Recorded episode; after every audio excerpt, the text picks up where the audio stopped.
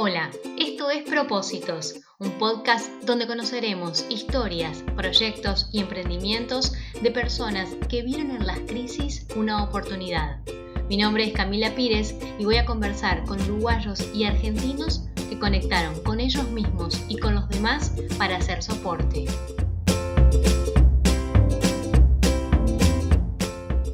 Hola, ¿cómo les va? Nos encontramos en un momento muy particular donde todos, de un modo u otro, nos hemos visto afectados. La cuarentena se extiende y la contención emocional se vuelve fundamental. La organización Helpers viene llevando ayuda a todo el país a través de una red de voluntarios. Y por eso saludamos a Alejandra Cusien, que es la coordinadora del grupo de psicólogos de Helpers en Argentina. Alejandra, ¿cómo estás? ¿Qué tal? ¿Cómo estás? Buenas tardes, Camila. ¿Cómo estás? ¿Cómo vienen trabajando? Bueno, venimos trabajando mucho, mucho. Esto es todo un equipo de trabajo eh, donde eh, esta es una aplicación, ¿sí? donde la gente solicita ayuda en estos tiempos de, coronavirus, en estos tiempos de cuarentena, como vos muy bien decías, eh, es donde más está solicitando la gente asistencia, apoyo, contención, sobre todo telefónica, que es la que nosotros brindamos. Eh, en Helpers hay un grupo, un equipo de voluntarios maravilloso, que son quienes ellos toman estos o llamados o, estas aplicaciones, eh, digamos, las personas cuando se conectan con la aplicación o por las redes, ya sea por Facebook o por Instagram, eh, que solicitan ayuda, los operadores son los que reciben este primer, este primer pedido, ¿sí? Y, Como un primer contacto. Exactamente, y son los que se ponen en primera instancia en contacto con estas personas y eh, completan una serie de datos, de información que es muy importante para que nosotras, las profesionales de la salud, podamos trabajar. ¿Cuáles son esos motivos de consulta? Este, por sobre todas las cosas, el estar en situación de aislamiento obligatorio. Eh, en muchos casos son personas que están solas, eh, muchas otras eh, están viviendo con su familia en lugares reducidos.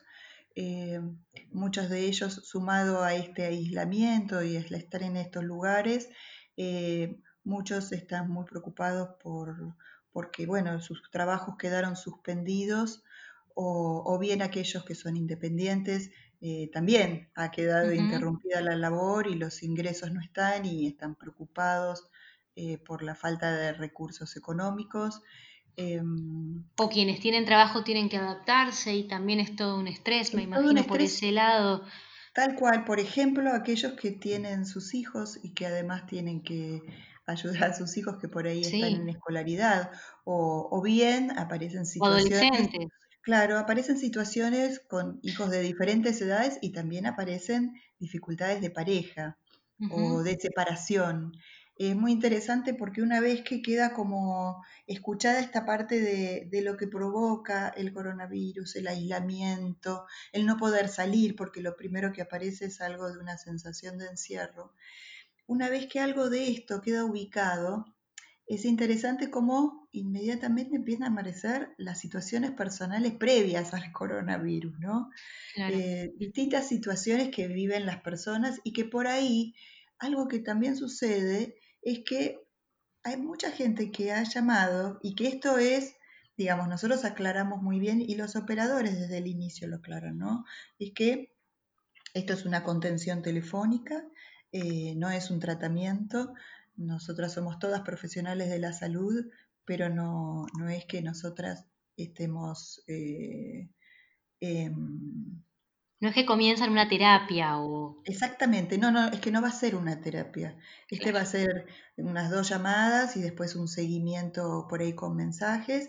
Y lo que sí, cuando vemos que quizás eh, se, empiezan a como a verbalizar las ganas de tener un espacio, empezamos a ver con ellos, porque suelen ser en general personas, eh, a ver, de, grupos sociales, económicos más populares y quizás, primero nunca, quizás, en muchos casos no han hecho tratamiento alguno. Y muchos otros que quizás hicieron alguna vez, en este, con este despertar de esta situación, empiezan a descubrir que tienen ganas de hacerlo. Entonces, buscamos conjuntamente con ellos por ahí cuáles son los hospitales y los centros de salud, quizás gratuitos, eh, que, haya cerca de las viviendas donde ellos están, ¿no? Eh, es, como una, orientación un acompañamiento. Exactamente, exactamente, es, es esto, ¿no? Es primero escucharlos, ¿sí? Claro. Acompañarlos y además poder escuchar esto que suele suceder en estas situaciones de, momentos críticos que a veces uno deja de, registrar los propios recursos, ¿no? Eh, entonces nos ha pasado que de repente, qué sé yo, alguien que, llama y que cuando me acuerdo hace poco, eh, intentaba devolver la llamada y comunicarme con esta persona que decía que estaba muy mal, muy angustiada y, que, que, no podía ni dormir y que, bueno, sin embargo, a la hora de llamarla para poder ayudarla, escucharla, no respondió la llamada, no respondía y volví a intentar y le dejé un WhatsApp y a las 24 horas llamó. ¿Cómo se interpreta eso que decías de, que no respondiera? Bueno, todavía estaba en esa instancia de que nadie le iba a poder ayudar, de que no había salida, de que no iba a volver a trabajar, de que estaba encerrada, que tampoco tenía ganas de ir a comprar nada y que a la vez hay algo que, que se repite también mucho en las personas, que es el miedo a salir porque salir puede implicar contagiarse, aunque salgan con barbijo, aunque cuando vuelvan se laven los zapatos y los higienicen y se tomen todas las medidas, hay una cierta sensación de tal incertidumbre, de tal vulnerabilidad, que muchos temen salir por temor a enfermarse y a morirse, ¿no? Bueno, este fue uno de los casos. Al día siguiente yo le había dicho, después de escucharla, eh, y de escuchar también y de mostrarle de, las cosas que a ella le gustaban hacer, pero que en esa primera llamada parecía que, que, bueno, que no había salida. Pero yo, digamos que mi granito lo había puesto en apostar a que había cosas que le gustaban y que seguramente algo de eso. Y me acuerdo que también le pregunté si sabía usar alguna de estas nuevas aplicaciones y si se comunicaba en redes sociales con sus amigos, porque eh, reanudar los vínculos sociales realmente marca un antes y un después, ¿no? Ya el hecho de haber llamado, ese primer paso que después parecía que iba a quedar trunco, ya lo había dado. Eh, bueno, te cuento que llamé al día siguiente y ya se había bajado la aplicación de Zoom y ya estaba eh, viendo de retomar un curso que a ella le gustaba mucho y que hacía mucho que no lo hacía porque no tenía tiempo porque tenía que trabajar para poder llevar la plata a su casa. Cómo manejar la ansiedad sobre todo, ¿no? Claro, claro, y que es una de las características de las reacciones previsibles, ¿eh? digo, esto de la ansiedad, la angustia, el enojo, la ira, eh, la alteración en el sueño, porque hay tanta dificultad con el poder concentrarse en otra cosa, porque uno está abstraído por esta situación, eh, que no, la gente en general dice, no puedo ver una serie, ¿qué me importan las recomendaciones? ¿Qué me van a mandar a hacer gimnasia si yo estoy preocupada por esto o preocupado por esto? La idea es poder ayudar, a poder brindar un servicio a la comunidad, porque bueno, eh, la gente llama pidiendo, pidiendo esto, ¿no? que se los escuche un poco y aliviar un poquito esa angustia que los tiene paralizados. ¿no? Muchos dicen, mi vida se paralizó, este, no, tengo, no puedo llevar a cabo proyectos. ¿Son más bien adultos, hombres, mujeres? ¿Qué tipo de perfil? Son todos mayores de 18 años, porque nosotros lo que ofrecemos es a mayores de 18 años. Eh, hay de todo, mira, hay de todo. Por sobre todas las cosas es cierto que llaman más mujeres en proporción, pero hombres también han llamado, ¿eh? eh hombres solteros, casados, separados, viudos, este, gente que trabaja, que son agentes de salud y están muy angustiados y muy preocupados. También esto es una contención telefónica que, como decíamos al inicio, no es un tratamiento. Y por otra parte, eh, también estar digamos, atentos a que hay cosas que nos pueden exceder, a las psicólogas que estamos haciendo esta contención telefónica. Y es ahí donde lo que tenemos que tener y que tenemos, contamos en Helpers, es con una serie de centros en capital y en, el coro urbano para poder, bueno, una vez que escuchamos que estas personas quizás necesiten una atención especializada y que la verdad que la ayuda va a venir mucho más por alguien que esté especializado en ese tema. El Ministerio de Salud de la Nación está brindando todas las semanas distintas videoconferencias en temas de adicciones, en temas de intentos de suicidio, de situaciones en riesgo de suicidio. Y realmente eh, salud y toda la organización y el equipo sanitario en nuestro país está brindando realmente un montón de, posibilidades para que las personas no queden bueno, a la deriva eh, frente a estas situaciones. ¿Qué pasa con esto, como decías, ¿no? de las adicciones y los intentos de suicidio? ¿Hay como un aumento o se percibe de alguna forma eh, un, incremento de estas conductas? Que seguramente, digamos, frente a la severa angustia y porque hay antecedentes de base, digo, las adicciones no aparecen en el coronavirus, ¿sí? Las situaciones de violencia no aparecen en el coronavirus. Las situaciones que decías de, intentos de suicidio tampoco aparecen. Hemos escuchado distintas personas que cuentan dentro de sus relatos situaciones de intentos de suicidio en otra época de su vida y que sí, y que esto sí, digamos, puede como mm, revocar frente a una situación tan límite porque lo que dicen aquellos que alguna vez intentaron esto, dicen, yo no quiero volver a esto, yo quiero apelar a mis cosas, a ver con qué puedo, qué puedo hacer, por eso los llamo y les pido ayuda. Bueno, ahí es donde nosotros podemos pescar, si en realidad podemos seguir escuchándolos desde acá o hay que hacer una derivación a un profesional especializado. Esto es fundamental porque podemos cometer errores y sería gravísimo. Entonces, eh, en, estos puntos. Digo, en la vida uno se puede equivocar, pero en esto tenemos que ser muy cuidadosos, muy cuidadosos y dejar nuestra omnipotencia de lado, no innovar. Hay protocolos con los que tenemos que operar y están clarísimos y tenemos que respetarlos. Y esta es una manera de trabajar en red, ¿no? Bien. Alejandra, ¿qué pasa con los niños? ¿Qué tanto perciben de esta situación y cuál es la mejor manera de comunicárselo? Qué, qué impresionante esto. Me parece eh, increíble porque em, lo que está sucediendo cuando hablamos con los mayores, digamos, nosotros en, este espacio atendemos eh, personas mayores de 18 años, que muchos son padres, con lo cual aparece esta angustia, ¿no? Y lo que nosotros podemos decir es que en realidad los chicos se angustian como se angustian los grandes. ¿sí? y los chicos también están preocupados y temen que a sus papás les pase algo. Entonces se ha escuchado muchas veces como los chicos le dicen, ojo, cuando salís a la calle, eh, volver rápido, ¿no? Porque están angustiados, porque además hay un exceso de información. Sí, por todos La tiene que haber, está bien. La cuestión es, ¿qué hace uno? ¿No? Digo, ¿hasta dónde uno tiene que estar escuchando las noticias? Y ahí también hay un límite. Hay un límite porque lo recomendable es que una vez al día las personas nos pongamos en contacto con las noticias. Y después, sigas con otras cosas. Después, porque además después se van a repetir. Entonces no tiene sentido volver a las noticias. Ahora, en una familia donde los adultos están con la televisión prendida escuchando, los chicos también están escuchando eso. Con lo cual, y, y, no es para culpabilizar, sino que es parte de una realidad están viviendo todos en un mismo ambiente, con lo cual, o en, un mismo lugar, con lo cual, eh, y además los chicos preguntan, que es así.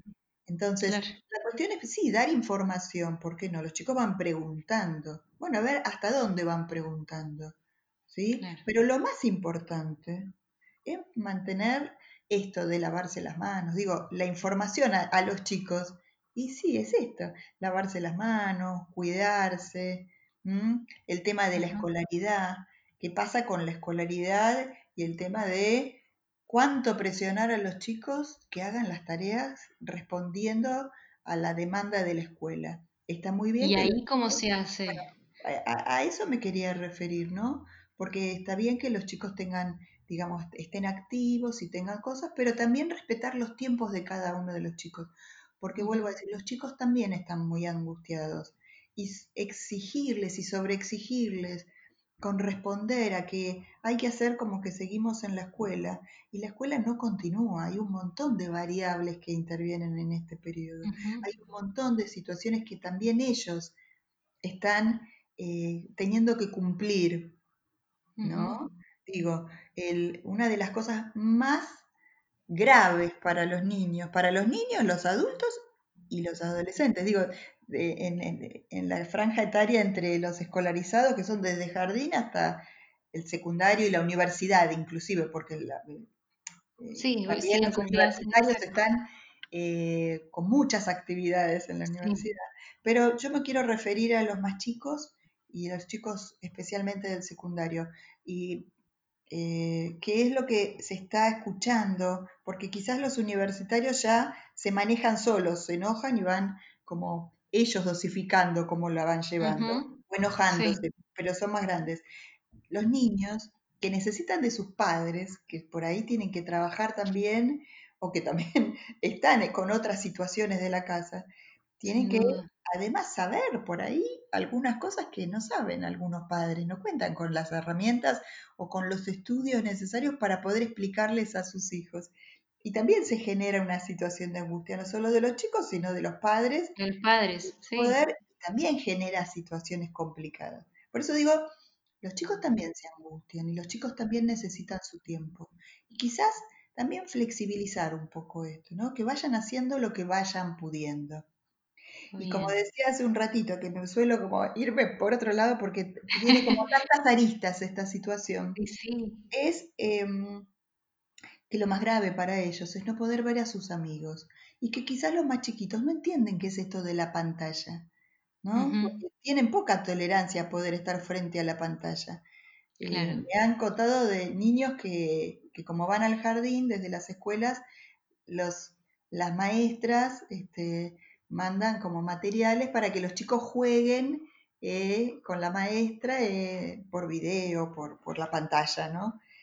y los chicos no tienen esta tolerancia de atención, así que están un ratito. Sí, se aburren, se levantan y se van. Sí. los padres que le piden, vení, vení a largo y a ver jugar con la madre. ¿No? Bueno, son todas situaciones muy difíciles para todos y, entiendo que, es importante que cada familia pueda encontrar y los chicos puedan tener eh, ese lugar con la escuela.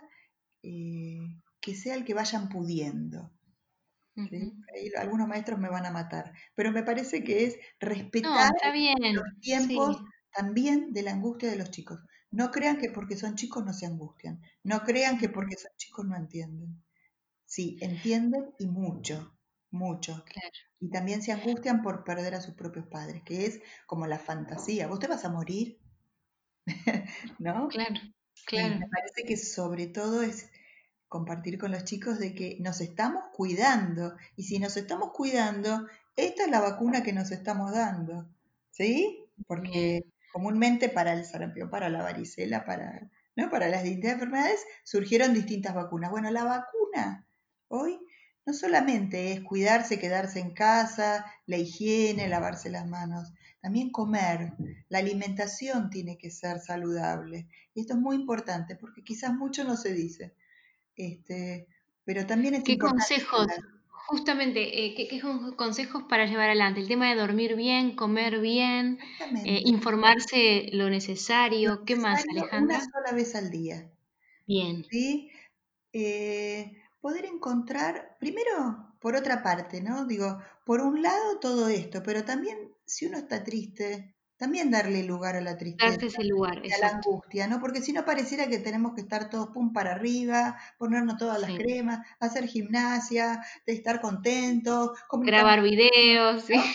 La verdad, hacer lo que se puede, pero que hay posibilidades. Y yo te puedo asegurar que en cada una de las personas con las que hablamos, cada una de ellas descubre que es lógicamente, ¿eh? digo, es lógico que en esta situación crítica estén disminuidas, el, disminuido el registro de estos potenciales de cada uno.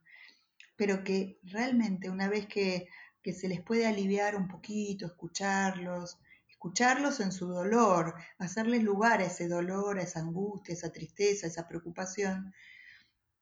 Una vez que algo de esto queda ubicado y despejado, pero eh, la verdad que las personas van respondiendo y a la siguiente llamada podemos escuchar a alguien que está mejor, que se acordó de tal cosa, que habló con su familia. Em, eh, hay un caso muy lindo de una persona que, eh, que, es uno de los casos y tantas personas que por ahí vinieron, van a trabajar de una provincia a otra y cuando se produjo la cuarentena no pudieron este, reencontrarse, volver a su país, a su provincia. Este es un mío porque es como si fuera otro país, ¿no? Como si fuera algo muy lejano. Porque realmente lo viven como, como un imposible volver a, la provincia y volver a su lugar con su familia. Y una de las personas que llamaron, un hombre era, estaba terriblemente angustiado y la palabra que usaba era desesperación. Decía, me resulta imposible el no poder estar, ver a mis hijos no poder abrazar a mi mujer, no poder estar con ellos, no poder ver sus tareas. Y era una persona medianamente joven, con estudios. Eh, y le pregunté si no había tenido alguna, alguna, algún tipo de, contacto con ellos, pero vía Skype o Zoom, todas videollamada. Sí, claro. Videollamada. Eh, y estaba tan angustiado que no lo había pensado, me dijo. Se había bloqueado. Claro, entonces este, le pregunté si, si por ahí no había pensado compartir algo con ellos, una cena, una comida, que él se prepare algo donde estaba y que por ahí se ven todos juntos vía, vía esta, esta aplicación que, él quisiera que usara, ¿no? Eh, y se volvía a sorprender que no había pensado en esa posibilidad. Y al día siguiente, yo había quedado, siempre quedamos todas las profesionales que participamos en, esta, en este equipo y que trabajamos en este equipo de helpers, este, que hacemos una primera llamada, una segunda llamada, y después seguimos, seguimos, digamos, hay un seguimiento. Em, Bien. Pero a esa segunda llamada que yo había quedado con él, que al día siguiente lo iba a llamar, me manda un mensajito este, y me pide disculpas porque estaba cenando por Skype con su familia. ¿no? ya estaba todo mejor que eso. Estaba feliz y que estaba sumamente agradecido y que, bueno, después mandó así como un saludo. Y esto es lo que suele suceder, ¿no? Claro. Que cuando pueden descubrir que hay una salida, quedan eh, como muy choqueados. Nosotros felices de haber podido ayudar, como pudiendo este, poner estos bocadillos. Este, y ellos muy contentos de poder volver a conectarse, ¿no? Este, de alguna manera y poder salvar las distancias. Creemos que reanudar los vínculos afectivos es también otro de los pilares que el aislamiento suele provocar donde creen que no van a poder volver a comunicarse con los suyos, ¿no? Hay como cierta, cierto cierta, como esta metáfora del encierro, se va produciendo también en ellos mismos, ¿no? Bien.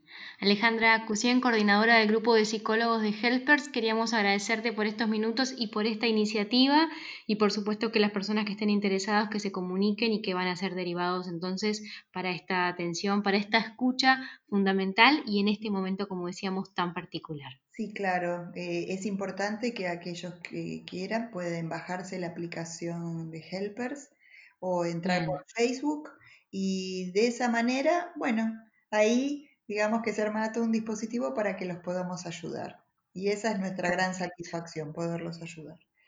Sin duda. Gracias. Chao, chao.